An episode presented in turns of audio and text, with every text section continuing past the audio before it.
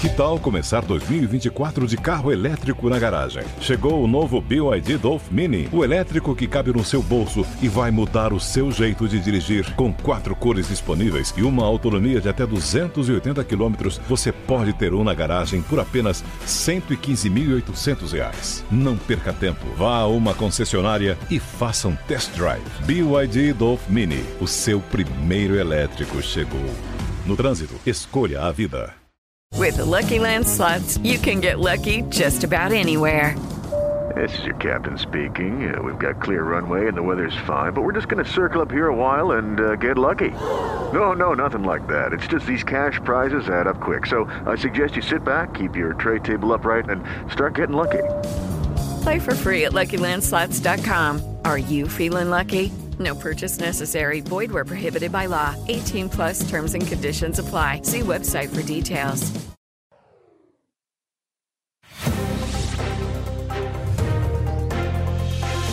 Três em um. Jovem Pan. Olá, ótima tarde para você, minha excelência. São 5 horas da tarde em ponto e nós estamos chegando, começando o 3 em 1 aqui na programação da Jovem Pan News. Eu já começo com o assunto mais polêmico aí da semana, afinal de contas, as assessorias jurídicas dos partidos republicanos e progressistas estão trabalhando para apresentar um recurso contra a decisão do ministro Alexandre de Moraes, presidente do Tribunal Superior Eleitoral, que impôs uma multa no valor de 22 milhões de reais para a coligação, da qual as duas legendas fazem parte junto do PL. A expectativa é de que os partidos argumentem que não foram consultados sobre a ação do Partido Liberal, que pediu a anulação dos votos de mais de 279 mil urnas apenas no segundo turno das eleições. Ambas legendas também devem argumentar que em nenhum momento questionaram o resultado do pleito eleitoral de 2022. A ação foi protocolada em nome da coligação, mas foi movida apenas pelo presidente, pelo partido, inclusive do presidente Jair Bolsonaro. Depois da decisão de Moraes, o próprio PL divulgou uma nota na qual afirma que seguiu o que prevê a lei eleitoral e que vai recorrer da decisão do ministro. Outra prestação de contas ao Tribunal Superior Eleitoral é devida pelo presidente eleito Luiz Inácio Lula da Silva. O TSE identificou inconsistências nas prestações de contas de Lula e também de seu vice Geraldo Alckmin. Ao todo, as diligências dos técnicos da corte apontaram falhas de documentação comprobatória em 620 mil reais. O vice-presidente do TSE, ministro Ricardo Lewandowski, deu três dias para que Lula encaminhe a nova prestação de contas pelo sistema de prestação de contas da campanha eleitoral. Vamos nessa conversar com o nosso trio aqui do 3 em 1, Rodrigo Constantino, Jorge Serrão e o nosso Cristiano Vilela. Senhores, ótima sexta-feira. Vamos conversar a respeito desses dois temas aí que envolvem necessariamente o TSE. O primeiro, a representação do PL e segundo, essa questão envolvendo a campanha de Lula. Consta, eu vou começar com você buscando entender um pouco politicamente a construção desse questionamento. Eu quero uma análise sua de como é que você enxerga isso, né? Porque do ponto de vista técnico, eu já vi você aqui no programa defendendo que esse questionamento tem base. Mas do ponto de vista político, há um certo isolamento que está sendo promovido, até por esses dois partidos que integram a coligação, ao PL do presidente Jair Bolsonaro. Isso não deveria ter sido construído politicamente melhor, Constantino? Me dá a sua opinião. Boa tarde, Paulo, colegas e toda a audiência. Veja, é, era até previsível que o ministro Alexandre de Moraes ia reagir fora da lei. Ele tem agido fora da lei faz muito tempo. É, mas a reação do, do, Republicanos e do PP tem a ver com essa tentativa bem sucedida de intimidação do ministro, que colocou uma multa exorbitante, que tratou como criminoso quem está usando a prerrogativa da lei de contestar o resultado é apresentar uma análise técnica sobre potenciais inconsistências. Então é difícil você antecipar isso, né? Eu, eu acho que é muito prudente, às vezes, quem passa o relógio diante de um bandido que aponta uma arma e fala perdeu o mané. É prudente passar o relógio, mas não quer dizer que depois a gente vai avaliar, puxa, não deveria ter saído de casa com o relógio, né? É porque não estamos mais no Estado de Direito. Quem diz isso, Paulo, não sou eu. Quem diz isso é o maior processualista do Brasil, Luiz Guilherme Marinoni, autor de vários livros, um deles de 1.300 páginas, sobre processo constitucional e democracia. Ele publicou: o juiz, ainda que possa ter prévia compreensão sobre a causa, não pode negar o exercício do mais importante dos direitos fundamentais, o direito de ação, especialmente quando a ação é utilizada como instrumento de participação no processo democrático. A afronta ao direito de ação, além de caracterizar estado de exceção, olha as palavras usadas, legitima a própria autotutela. E ele continua depois dizendo o seguinte: portanto, é preciso prudência. Respeitar os direitos processuais é ainda mais importante nos momentos de crise. Permitir o desenvolvimento do processo, do contraditório do esclarecimento dos fatos é dever de qualquer juiz que vive num Estado de direito.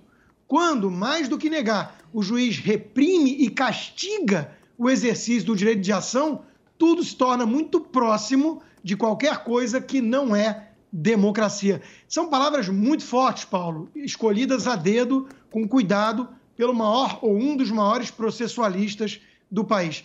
Nós não estamos mais na fase de brincadeira. O que está acontecendo é muito grave e alguém tem que fazer alguma coisa para impedir tanto arbítrio. Cristiano, eu entendo esse ponto de vista do Constantino, mas eu acredito que essa reação por parte do ministro Alexandre de Moraes era previsível, ou não? Olha, boa tarde a você, Paulo, Constantino, Serrão e a todos que acompanham aqui o 3 em 1 na Jovem Pan. Olha, do ponto de vista político, do grande embate que se tem hoje em nosso país, até seria compreensível realmente, em razão até dos últimos, dos últimos despachos que já foram dados, dos últimos pedidos que foram negados pelo presidente do Tribunal Superior Eleitoral. É, o fato é que o presidente, ao analisar é, o pedido feito pela coligação, ele tem a possibilidade de eventualmente não encontrar elemento nenhum que assim o justifique e denegar, tal como o foi feito nesse despacho do ministro Alexandre de Moraes. Agora, o importante é que cabe recurso. E aí, nesse momento, cabe à coligação demonstrar que aquele relatório trazido, aqueles elementos trazidos, é, faziam algumas menções é, mínimas né, de elementos que seriam capazes de levar o judiciário a se debruçar sobre o caso. É, a possibilidade de recurso dessa decisão ela ainda existe e eu não tenho dúvida que a coligação vai recorrer, vai procurar esclarecer para deixar claro que eh, os elementos trazidos têm alguma, alguma condição de ser analisado e que devem ser analisados pelo próprio tribunal. Serrão, como é que você avalia? É, saudações, meus amigos, meus amados haters. Era pule de 10? Não, pule de 13 de que Alexandre de Moraes e o Tribunal Superior Eleitoral não aceitariam esse pedido. O pedido foi um cheque contra o próprio TSE. O PL pegou lá pontos frágeis da própria regulamentação da Justiça Eleitoral e aplicou nessa ação, apresentando dados técnicos de problemas concretos no sistema eletrônico eleitoral brasileiro. Agora, é claro, a gente já sabia desde o começo, esse roteiro já estava escrito. O Tribunal Superior Eleitoral, a Justiça Eleitoral, nem o Supremo Tribunal Federal, o andar de cima da juristocracia brasileira, não aceita qualquer crítica a esse sistema. E isso é dito em vários ambientes fechados. O próprio ministro Alexandre de Moraes deixou claro que ele iria para cima de quem desafi desafiasse ou ousasse contrariar, desmoralizar o sistema eleitoral brasileiro. Só que a questão, ministro, aí não foi de desmoralizar, foi uma questão de questionar. Questionar é um direito. Só que no Brasil nem esse direito tem sido respeitado. Agora, o grande problema é a classe política é quem deveria ter feito esse questionamento de maneira mais incisiva. O PL tinha que ter questionado esse modelo que todo mundo sabia que era ruim antes da eleição.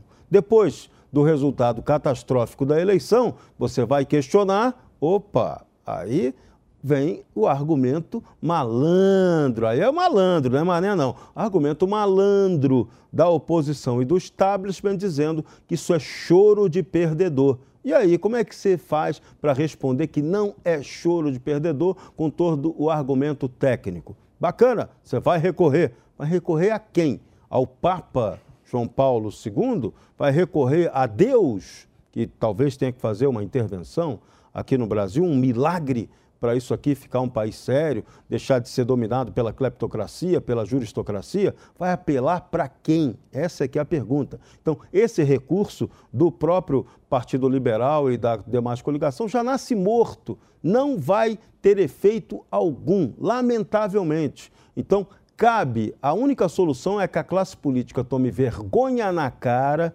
e mude nosso modelo eleitoral. Mas a classe política é tão esquisita, tão meio acovardada, conseguimos aí a assinatura para que se abra a investigação, a CPI do, sobre abuso de poder do TSE ou eventual também do Supremo Tribunal Federal.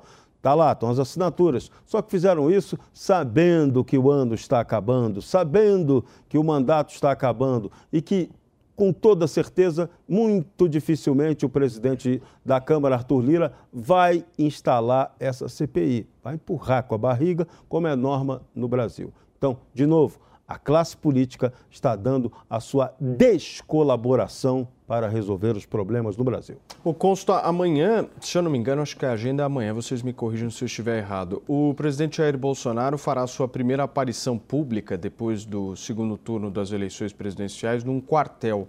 Como é que você vê isso? Com bons olhos e alguma esperança, mas não muito. A situação do presidente é muito delicada, né? Ele sabe que se nada for feito e a, a situação atual se estender e seguir seu curso, ele vai acabar preso. Né? Ninguém aqui precisa adorar a pílula e fingir que não sabe o que está acontecendo. Eu publiquei um texto hoje, Paulo, no meu blog da Gazeta do Povo, do Percival Pugina, que é um arquiteto, pensador político gaúcho conhecido lá, sobre as semelhanças do que está acontecendo aqui no Brasil e o que está acontecendo na Venezuela. O, o Maduro ganhou uma eleição para lá de suspeita 50, alguma coisa. E esse vírgula alguma coisa está aí até hoje ele no poder e a Venezuela virou o que virou. Eu sempre fico espantado com quem rechaça de antemão qualquer possibilidade do Brasil seguir esse destino. É impressionante, o Brasil deve ser mágico. O Brasil está tá blindado contra não sei que forças do mal, sei lá por que forças do bem. Né? Porque eu vou te falar uma coisa: se os militares em 64 estivessem fazendo tweets e mandando recados e dizendo que é, a coisa não pode ficar assim, mas nada fizessem, talvez, talvez, né, é uma coisa contrafactual, a gente estivesse comemorando hoje aí uns 60 anos de revolução socialista no Brasil. Não dá para saber como é que a história teria acontecido. O que a gente sabe é o que aconteceu na Venezuela, recentemente, por alguém apoiado por Lula, que mandou vídeo de apoio para Maduro e tudo, e que apoia Lula, e que foi um dos primeiros a, a parabenizá-lo pela vitória e já falando em, em retomar né, as conversas e, e ser reconhecido como democracia, o país e tudo mais. Então, de novo, é, essa turma já mostrou que não está brincando em serviço. Eles estão fazendo isso que eles estão fazendo com censura, intimidação, rasgando a Constituição, agindo ao arrepio da lei, é, com um clima de medo no país, as pessoas com medo de serem presas de forma arbitrária, empresário recebendo polícia federal porque mandou joinha em grupo fechado. Isso está acontecendo no Brasil sem o poder executivo na mão deles. Eles têm o judiciário, né? E parte do legislativo que está, como o Serrão disse, acovardada. Agora, imagina com, com tudo, cooptar o que falta do legislativo e o executivo. Quem é que disse que o Brasil não pode seguir esse destino? Então o presidente sabe que vai ser preso. Ele sabe disso. E restam poucas alternativas cá entre nós, né? O, o, Cristiano, aproveitando a sua presença aqui no 3 em 1, você que é um advogado conhecedor aí do ramo jurídico, eu queria entender do ponto de vista jurídico se você vê caminho para essa prisão que o Constantino está citando e quais seriam as justificativas para ela. Olha, eu, Paulo, eu pessoalmente não vejo elementos, não vejo justificativa para isso, é, por diversos motivos, né? Primeiro que eu realmente não, não vejo elemento nenhum dos, das ações diversas, dos elementos é, de investigação diversos que são colocados aí é, pela imprensa, eu não vejo nada que me pareça uma justificativa ao cometimento de um crime e à prisão de um presidente da República. É, Agora, tem uma outra questão também que eu acho interessante destacar, é que também eu não vejo nada, e a maioria dos brasileiros também não vê nada, muitas vezes porque uma grande parte desses inquéritos e investigações estão sendo feitos sob sigilo. E o sigilo, ele é a exceção na vida processual. A regra na vida processual, ela é o de que os documentos, o, o, trâmite processual, ele seja aberto à população, especialmente em temas que são de interesse público, justamente para que a população possa acompanhar e possa saber o que está acontecendo, para bem ou para mal. Então, isso faz com que a nossa própria análise acerca da possibilidade ou da impossibilidade do ponto de vista jurídico de uma eventual prisão ou de uma eventual condenação, ela fica sem o mínimo supedâneo fático, concreto, porque a gente não tem é, é elemento para poder analisar e fazer um comentário nesse sentido. Serrão, é, Paulo, por favor. Se me Oi, permite, Paulo. Por favor. É, eu ia falar exatamente isso que o Cristiano concluiu, né? Ele começou, eu fiquei até assustado, porque se a gente tiver que dar a resposta dentro da lei, é uma coisa. Outra coisa é dentro do Brasil, é dentro do Brasil atual. Nós não estamos mais no terreno jurídico há muito tempo. Ou, ou, ou quem foi é, alvo de impeachment pode é, é ser, ser, candidato. Ou o parlamentar que tem imunidade material para quaisquer falas ou votos pode ser preso por crime de opinião. Então é óbvio que a, a pergunta não é técnica. Ah, o Bolsonaro, você acha que tem elementos para o Bolsonaro ser preso? A pergunta é, e a resposta é: precisa? Precisa de elementos? Eu nunca cometi nenhum crime na minha vida, eu tenho medo de pisar no Brasil. Precisa, quando a gente está numa ditadura de elementos? Isso, o Brasil virou uma ditadura. Cada vez mais gente está falando isso, cada vez mais gente importante, tendo a coragem de falar uma coisa que o brasileiro atento já percebeu faz tempo. Serrão. É, esse é o ponto, né? Agora, dizer que no Brasil a coisa não está sendo feita do ponto de vista jurídico, está sim, Constantino. Pior é que está tudo sendo feito dentro do jurídico, só que jurídico pairando para o lado da juristocracia, para utilização do aparato legal sem legitimidade para isso. O tal do lawfare, a utilização da lei para punir os seus inimigos ou para perdoar os amigos. Rigor seletivo ou perdão conveniente é o que tem acontecido no Brasil ultimamente. Então, Jair Bolsonaro corre alto risco, sim, quando ele deixar o poder, ele pode ser processado por qualquer coisa. Só inventar uma história que a Gestapo Tupiniquim vai para cima dele. O plano dela é esse. Porque, vamos lá, é, vocês acham que os adversários do Bolsonaro vão deixar ele quietinho, soltinho, livre, leve e solto, até poder voltar, eventualmente, em 2026 para uma nova candidatura presidencial? Claro que não. Vão quebrá-lo, vão tentar quebrá-lo o mais depressa possível. E Bolsonaro sabia isso desde o começo. Eu lembro aqui, nós fizemos um programa direto ao ponto aqui na Jovem Pan, uma entrevista com Eduardo Bolsonaro, na qual ele claramente disse, ele falou isso, se a gente perder, se o meu pai, se a nossa família perder a eleição, a gente vai acabar preso. Ele fez essa previsão aqui na Jovem Pan e uma previsão que naquele momento né, se acreditava na hipótese de que Bolsonaro conseguiria ser reeleito lá atrás. E agora a realidade foi outra. As urnas eletrônicas apontaram um outro resultado. E esse resultado, o Tribunal Superior Eleitoral, a Justiça Eleitoral, o Tribunal, o Supremo Tribunal Federal já deixou claro, é o resultado que vai valer. Acabou, não vai ter briga no tapetão. Então, Bolsonaro corre perigo, sim. Serrão, só trazer uh, mais informação a respeito desses processos que a gente está trazendo aqui do presidente da República. Atualmente, o presidente Jair Bolsonaro tem o que nós chamamos aqui de foro privilegiado por ser presidente da República até o dia 31 de dezembro deste ano. São 58 denúncias que existem hoje de crimes comuns que foram apresentadas a ele durante o mandato dele à frente da presidência da República. E no momento em que ele deixar a presidência da República, esse foro privilegiado deixa de existir e essas 58 denúncias passam a ser julgadas, a ampla maioria delas, pela primeira instância. Certo, doutor Cristiano, o senhor me corrija se eu estiver errado no juridiquês aqui. Não, perfeito, exatamente. É isso mesmo. E aí, Paulo, você me permite só uma observação que eu acho que é interessante. É, nós estamos vivendo, nós vivemos num Brasil né, que, desde a redemocratização para cá, todos os presidentes que foram eleitos, cabeça de chapa, presidente eleito, ou foram impeachmentados ou foram presos depois do mandato exceto a única exceção é Fernando Henrique Cardoso. De resto, todos os demais foram impeachmentados ou presos.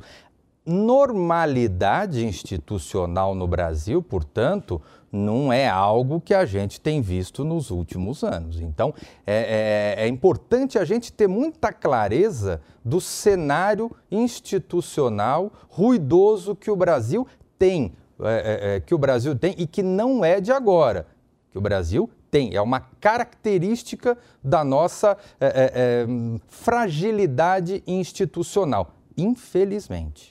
E a nova República de 1985, ela parecia que ia acabar, mas ela não acabou, não, ela continua aí. E, e o Cristiano retratou bem. É instabilidade o tempo todo, com uma Constituição complexa e complicada, já foi emendada aí 112 vezes, pelo menos, já foi reinterpretada, virada de cabeça para baixo de todo jeito e o Brasil, essa é a carta, a tal quatro linhas dentro da qual a gente é obrigado a jogar. É, é, é a juristocracia que manda nesse país. Muito bem. Constantino, você quer finalizar esse assunto ou podemos girar? Eu só acrescento rapidinho o seguinte: está certo, o Cristiano faz um apanhado para mostrar que a, a anormalidade vem de longa data. Eu só acho que ela se agravou e muito. Dizer, quando a gente chega no escárnio do Lula ter sido solto como foi, tornado elegível como foi, que é pior ainda. Aí agora, uma vez vitorioso nas urnas, indicar para a equipe de transição para combate à corrupção o advogado dele, Zanin. Quer dizer, é, eu, eu, o Brasil não é um país muito sério, você não pode levar muito a sério. Mas as coisas que vêm acontecendo, os últimos capítulos dessa novela, né, dessa ópera bufa, os últimos capítulos eles são realmente escritos por por, por alguém, algum autor de surrealismo. Olha só, gente, Pércio Arida, ex-presidente do Banco Central e um dos pais do Plano Real, é cotado dentro do grupo de transição do governo Lula como um possível nome para o Ministério do Planejamento. Interlocutores dizem que Arida deve trabalhar próximo a Fernando Haddad, que hoje é o grande nome cotado para assumir a pasta da economia da Fazenda. Tanto o PT quanto Haddad são bem favoráveis à ideia. E eu quero saber de você que nos acompanha, você confia nessa possível parceria de Fernando Haddad e Pércio Arida para comandar a economia no país? Sim ou não? Corre lá no site da Jovem Pan News, jovempan.com.br, vota na nossa enquete. Ao longo do programa eu trago aqui o nosso resultado parcial, certo? Constantino, hoje teve encontro da Febraban com o podemos dizer ministeriável, não sei. Você pode falar um pouco melhor aí se Fernando Haddad será ministro da Economia ou não e há uma certa apreensão, né? E ele não crava também o convite é, feito por Lula. Agora, eu quero entender um pouco, você, você, você vai discorrer dessa questão toda envolvendo a área econômica, mas a escolha política de Fernando Haddad para a economia tem muito a ver na confiança que Lula tem no nome do Haddad. Né? Foi candidato ao governo aqui em São Paulo. Se a gente selecionar um petista hoje para falar esse aqui o Lula confia, é ele, né? Sem dúvida. E aí a gente, é, com, com essa resposta, a gente entende muito do mindset do Lula, né? É, quem é Fernando Haddad? Alguém que foi o pior prefeito da cidade de São Paulo, fracassou como é, é, candidato a governo e como ministro da Educação foi uma nulidade a ponto do próprio Lula no palanque, do lado do Fernando Haddad, ter dito que no Brasil nunca teve um ministro da Saúde, da, da Educação preocupado com a educação, do lado do ex-ministro da Educação dele. Então o Haddad ele vai coletando é, e colecionando fracassos, e isso no PT é sempre recompensado, porque quanto mais fracassado, mais leal a Lula, mais é, você consegue ascensão na hierarquia petista. Né? Eles não costumam premiar o sucesso, até porque sucesso e PT são coisas que não andam juntos. Agora vamos lá, né? É, o Estadão deu notícia sobre esse almoço para falar que ele, ele, ia ser testado, o Haddad ia ser testado pela Febraban, pelo mercado. Eu fico pensando assim, se depois de 14 anos de PT, depois de todas as falas que o Fernando Haddad já, já é, falou, já disse sobre economia e a sua visão de economia, os banqueiros e o mercado, entre aspas, precisam testar uma coisa dessas, eu pergunto por que, que eles não testam sorvete de lama. De repente eles vão achar gostoso. Né? Então, assim, testa sorvete de lama ou, ou de esterco, porque é uma piada de mau gosto. E aí bota o Pécio Arida como, como é, papagaio de pirata para acalmar. Mas se botar o Pécio Arida do lado do Haddad, quem é que manda? Então é, é óbvio que estão querendo apenas a credibilidade de um para a política do outro. Isso é muito evidente, né? Então, de novo, quem é que vai acreditar num truque chinfrim desses, Paulo? A visão econômica da turma do PT é a visão de taxar fortunas, aumentar imposto para pagar não sei o quê, é, pegar as estatais e usar para política é, nacionalista, populista, assistencialista. Essa é a visão deles. Então, assim, qual é a surpresa? Eu, eu, eu, eu fico impressionado com essa perda de tempo de alguns banqueiros de testar o Haddad. Pô, testa um sorvete de lama. Serrão, você acha que dá para cravar o nome do Haddad? Porque tem muito simbolismo né, na saída dele hoje, conversar com banqueiros, enfim. O Lula não iria escolher alguém para falar em nome dele que não fosse cotado para o ministério, né? É, ou alguém que seja muito poderoso para estar do lado dele. Eu, eu confesso que eu fiquei muito surpreso com esse negócio do Fernando Haddad, que eu falei, ué, o Haddad, Haddad vai para a Fazenda. Eu falei, caramba, o Haddad vai ser nosso colega, vai ser nosso concorrente. É, porque a Fazenda é um programa lá da TV Record, né? Mas eu pensei, ué, mas o Bispo Macedo, o Bispo Macedo não apoiou o Bolsonaro, como é que já está fazendo acordo com o Lula, o Haddad para a Fazenda, aí me alertaram, falaram, não, Serrão, é a Fazenda, aquela que era a economia, que estava lá o Paulo Guedes, e que vai voltar a virar Fazenda. E aí o Haddad pode ir para lá, né? Então é um negócio para você pensar assim com muita seriedade. Mas o PT pode fazer isso? Pode, já fez. Se lembra quem foi ministro do PT na Fazenda? Se lembra o nome dele? É, tá preso, rapaz. Antônio Palocci Filho foi preso.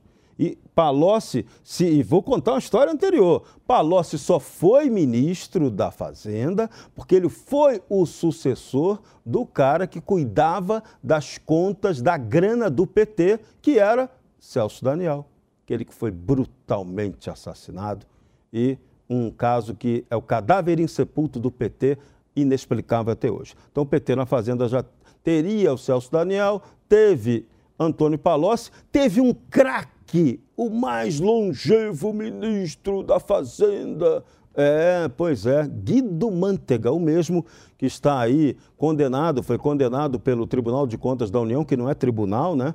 Mas é um órgão de contas e está inabilitado para exercer qualquer função pública durante os próximos anos, até 2030, parece. Parece que o que ele fez não foi tão pouco. E a gestão dele no ministério da Dilma Rousseff foi catastrófica. A gestão dele como presidente do Conselho de Administração, se lembra o nome daquela empresa?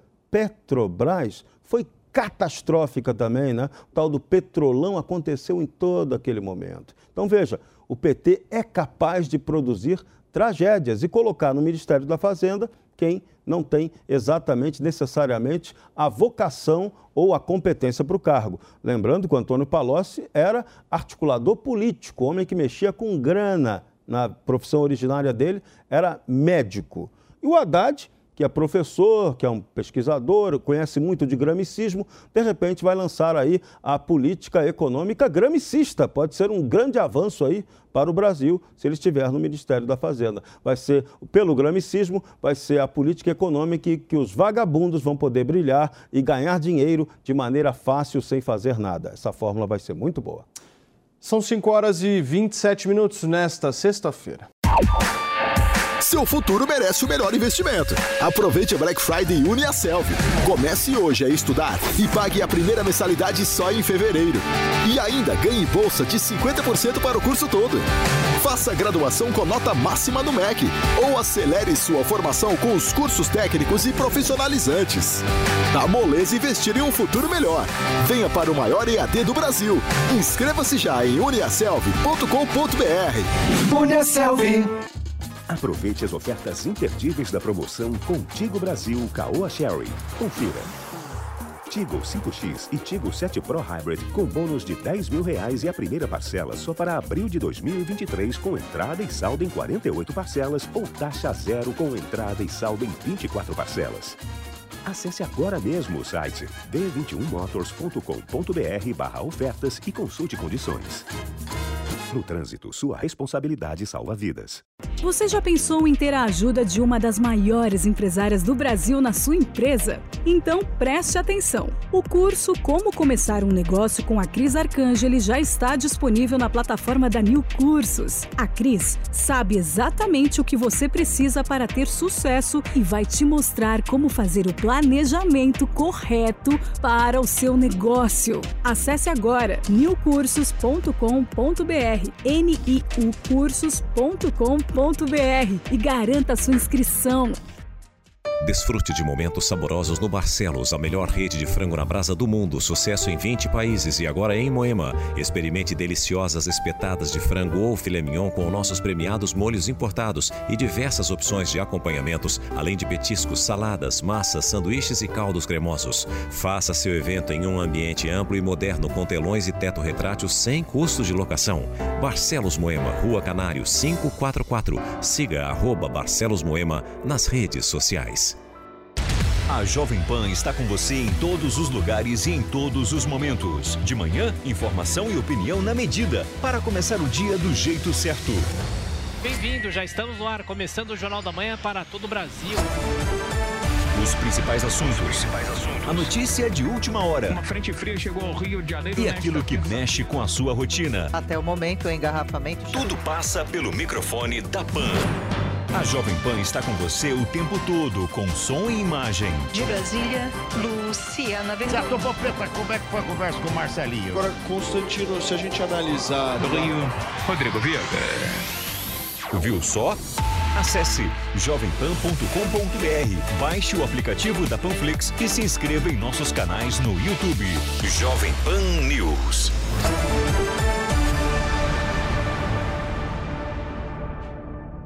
Diabos. Então, tirou o cara de lá, dá um emprego bacana para ele. Ministério da Fazenda cai bem, né? Filho do ex-presidente José Alencar, fica bacana, fica uma grife. Né? É um empresário que vai estar ali para a área da Fazenda. E o Haddad, o Haddad o Cristiano tem toda a razão. Haddad vai ocupar um espaço de proeminência no governo Lula, porque ele é o candidato do Lula a alguma coisa. E pode até, se bobear, hein, ser o candidato até à Prefeitura de São Paulo na próxima eleição. Ah, não, mas está prometido para o Guilherme Boulos. Cuidado, Guilherme Boulos. O PT promete e não cumpre. É especialista em fazer isso.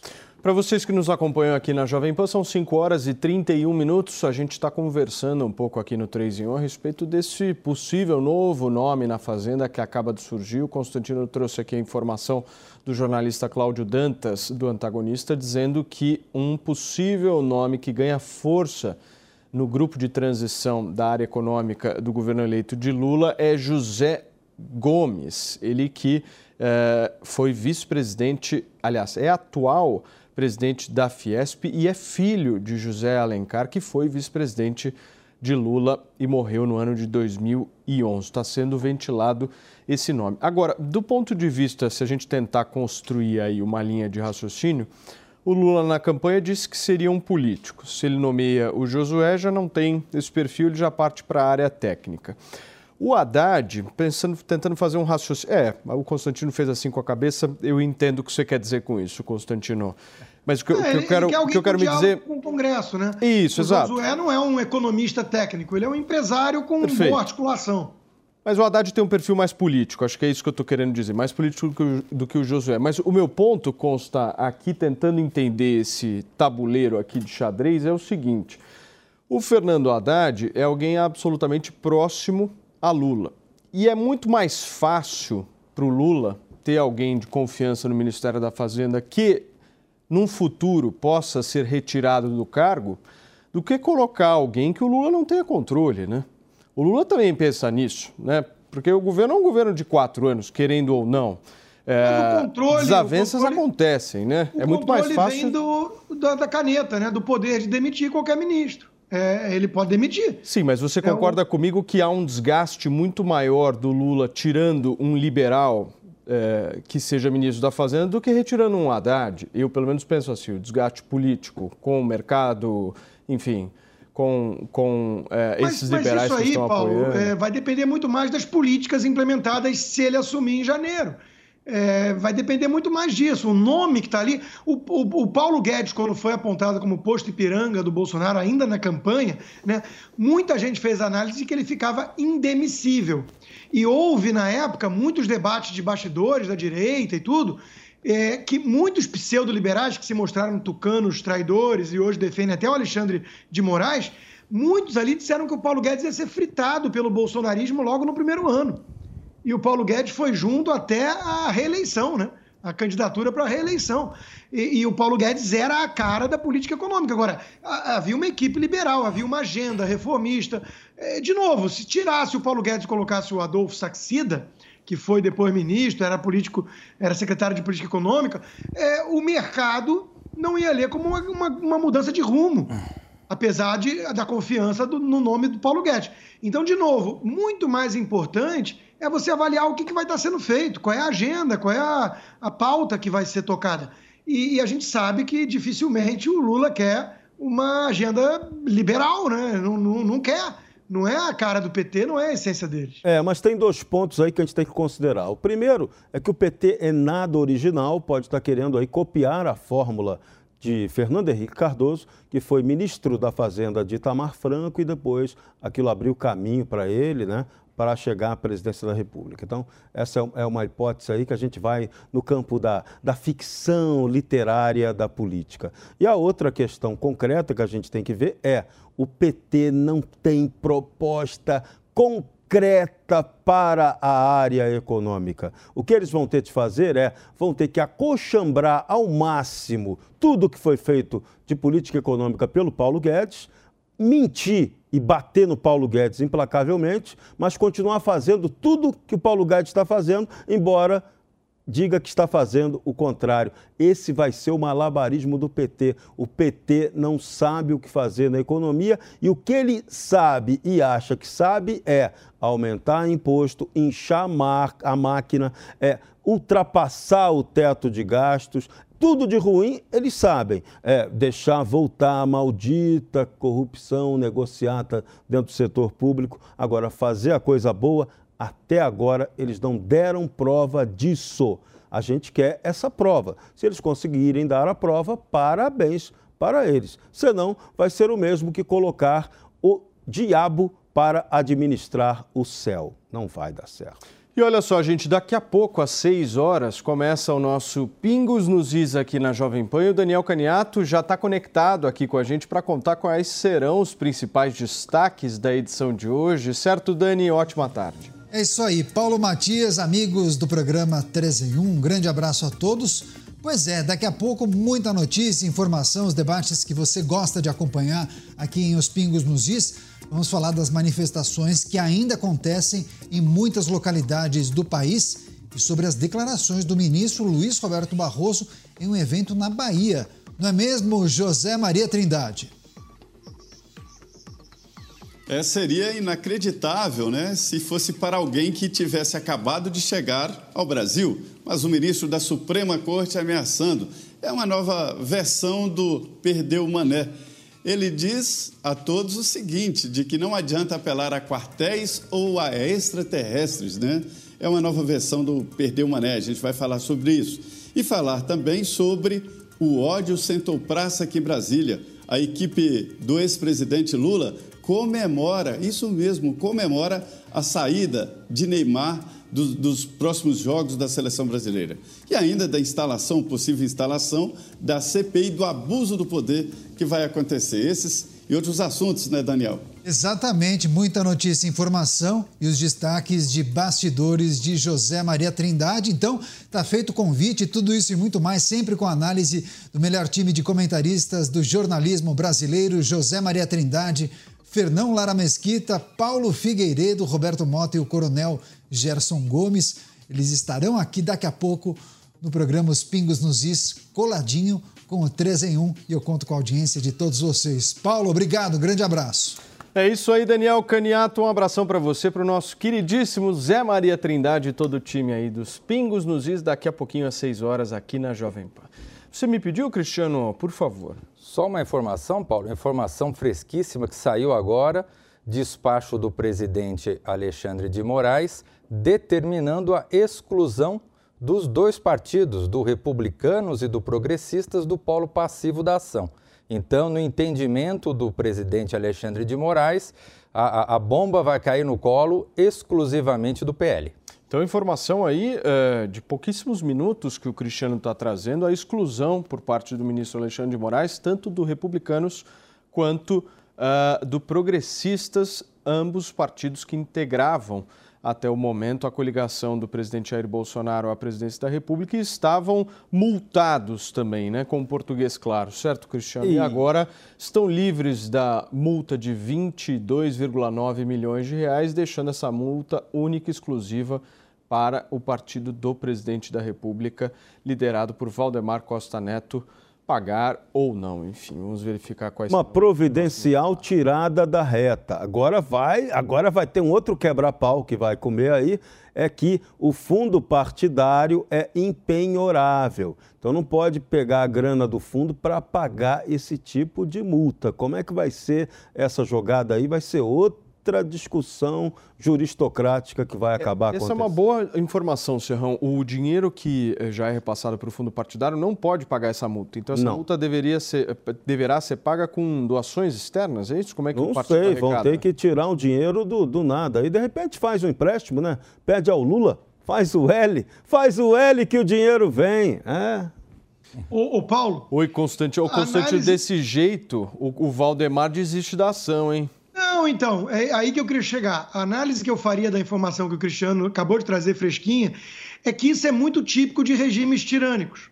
O que, que acontece, né? É, até, até os 45 do segundo tempo, você pode se humilhar em praça pública, dizer que se arrependeu, que Fidel Castro era um grande democrata é, é que libertou Cuba, o salvador da pátria, e você estava tudo bem. A, a alternativa era, era, ser um cara que nem o Armando Valadares, que por conta das suas crenças religiosas e tudo, ficou 22 anos sendo torturado na prisão, porque se recusava a se imolar em praça pública e falar: ó oh, Deus, Fidel Castro, você é democrata. Ele, ele, ele não aceitava esse papelão, então ele, com muita coragem, virou eternamente um contra-revolucionário, um dissidente. Então todo regime tirânico faz isso. Né? Se você pedir perdão, arrego em praça pública, que nem fez o PP e o Republicanos, tudo bem. Começa a elogiar o Alexandre, quem, quem sabe um ou outro elogio, fala que ele é o melhor ministro que já existiu no TSE e está tudo certo. Aí é, fica muito claro o recado, né? De um lado, você é tratado como criminoso, paga uma multa proibitiva, é, é, é defenestrado e a mídia aplaude, porque a velha imprensa é toda corrupta. Ou, do outro lado, se você apenas pedir desculpas e, e mudar o discurso, pronto você é um, do, um, um dos nossos agora. Você faz parte do clubinho, você foi aceito no sistema. Então, esse é típico de tirania. É muito difícil resistir, Paulo, a esse tipo de tentação. É, a malandragem está grande, hein? Só que a história tem um ensinamento que é duro. Não costuma perdoar, demora, mas não costuma perdoar quem não tem coragem e quem também não tem honra. O preço cobrado lá na frente vai ser alto maior do que essa multa aí de 22 ou quase 23 milhões de reais. Muito bem. Vamos girar o assunto aqui, senhores. Se falarmos um pouquinho de São Paulo, afinal de contas temos novidades aí na transição. Gilberto Kassab será nomeado pelo governador eleito de São Paulo, Tarcísio de Freitas, como seu novo secretário de governo. A indicação consolida Kassab como o principal articulador político de Tarcísio. Tarcísio quebrou a hegemonia do PSDB em São Paulo após 28 anos e tirou o governador Rodrigo Garcia do segundo turno das eleições desse ano. Para aliados de Bolsonaro, o ex-ministro foi eleito governador de São Paulo graças ao capital político do presidente Jair Bolsonaro.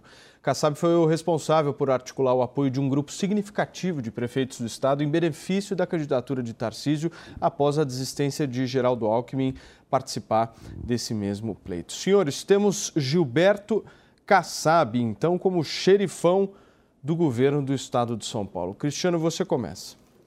Olha, eu vejo essa como uma decisão acertadíssima do governador eleito Tarcísio é, esse posto de secretário de governo, ele é um posto justamente para se fazer o diálogo com o parlamento, o diálogo com as demais forças políticas. Você tem que colocar alguém que tenha esse perfil político. Então, você tem que ter no rol de secretarias secretários técnicos que conheçam de cada pasta.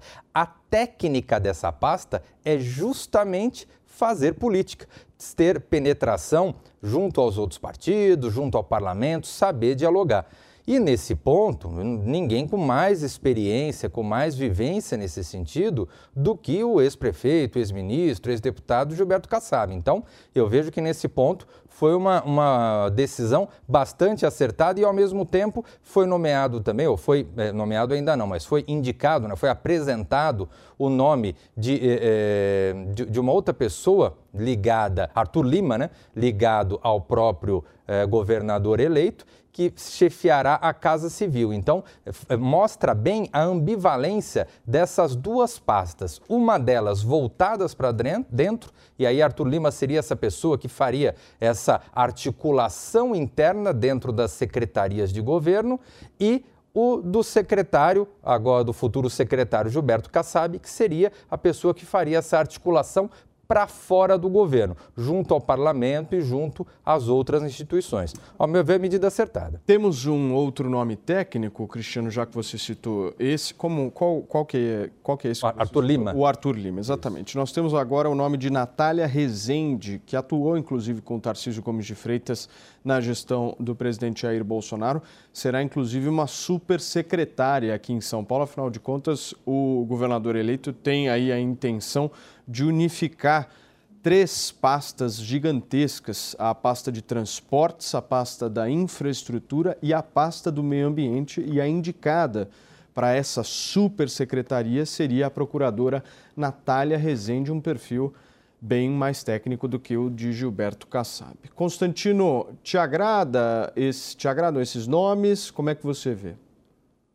Paulo Kassab não agrada, ninguém dorme tranquilo com uma parceria dessas, né?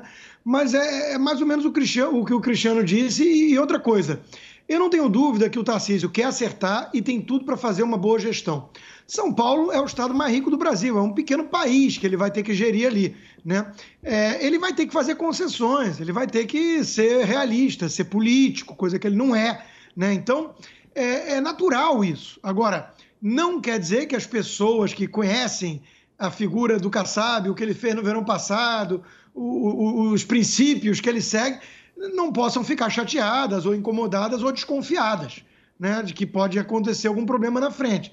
Então, assim, eu, eu acho que o Tarcísio vai tentar blindar as áreas mais importantes, com aspectos mais técnicos, e fazer política onde for necessário, porque, de novo, né, governar São Paulo não é ficar tweetando. Nós temos então cinco nomes aqui em São Paulo, só vou uh, rememorá-los aqui para todos. Natália Rezende, como eu mencionei, na pasta da, dos transportes, infraestrutura e meio ambiente, essa mega pasta que vai ser criada. O caso, uh, o nome do Cristiano Arthur que ele Lima, trouxe aqui, Arthur do Arthur Lima. Lima, que será secretário da Casa Civil, muito aliado do ministro do atual governador eleito Tarcísio, trabalhou com ele no Ministério da Infraestrutura, será o secretário da Casa Civil.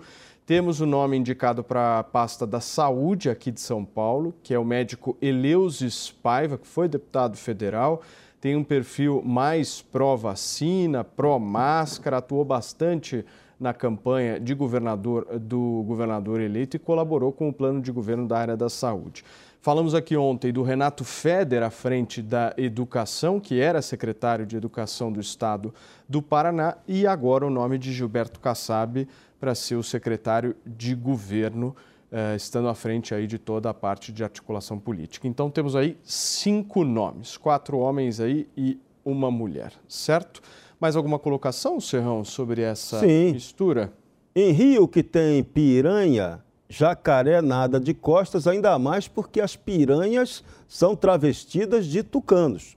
Então, Tarcísio de Freitas tem que montar um, uma argamassa muito forte na questão política para ele não sofrer uma eventual sabotagem de uma máquina que já está aí há quase 30 anos. Então, a máquina tucana nunca pode ser subestimada. Eles perderam poder político, não se elegeram para vários cargos, o partido bingou, mas a máquina continua aí, vivinha da Silva, e é com essa máquina que o governador vai ter que lidar. E para lidar com ela, então, nada melhor do que você ter alguém que, do ponto de vista da política, seja um articulador de peso. Alguém que conversa, combina, cumpre acordo e joga pesado e rápido no bastidor, que é o caso de Gilberto Kassab. Gilberto Kassab, há muito tempo, ele é um dos principais articuladores políticos brasileiros. Ele ganha de Michel Temer, ganha do Valdemar Costa Neto fácil, ganha brincando também do Ciro Nogueira.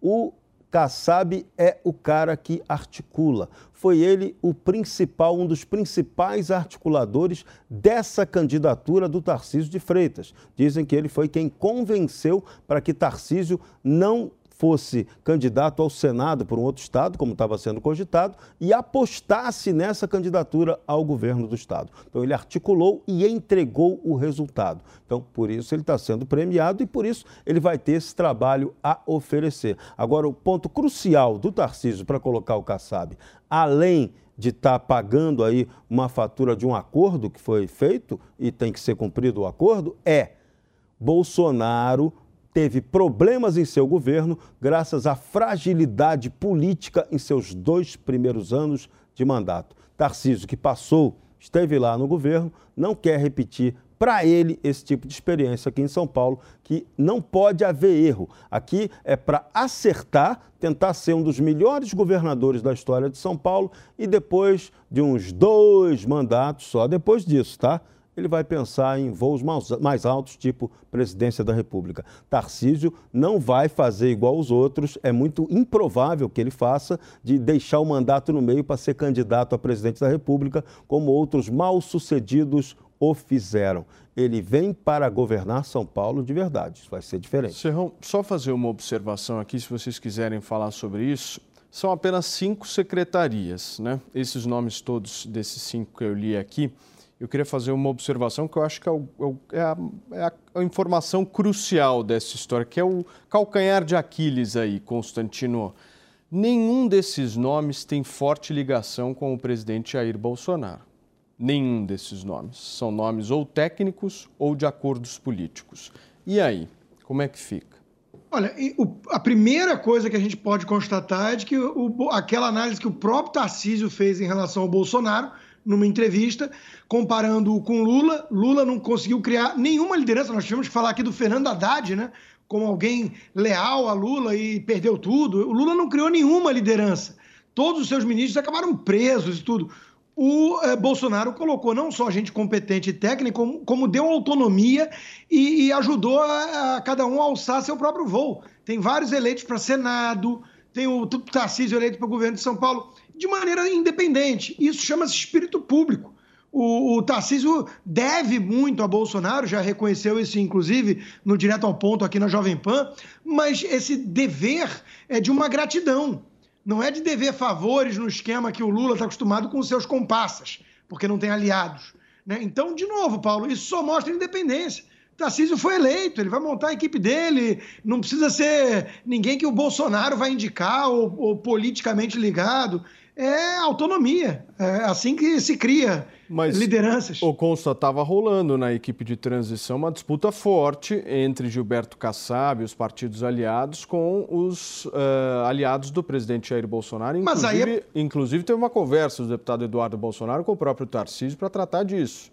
Sim, mas aí é uma questão óbvia. Eu estou chamando atenção para o fato de que o Tarcísio é independente e assim foi criado politicamente pelo próprio Bolsonaro. Está aí a prova. Agora, óbvio que a turma do Bolsonaro vai tentar emplacar seus nomes, porque acha que são os melhores. Isso é meio óbvio. Mas o, o que eu estou chamando atenção é para autonomia e independência do Tarcísio, criado politicamente pelo próprio governo Bolsonaro. Muito bem. Você quer falar, Cristiano? Vou te, vou te, pedir o seguinte: se você puder segurar o seu comentário claro, sobre claro. isso durante alguns minutinhos, porque eu vou para um rápido intervalo comercial e a gente já volta aqui na Jovem Pan. Não sai daí.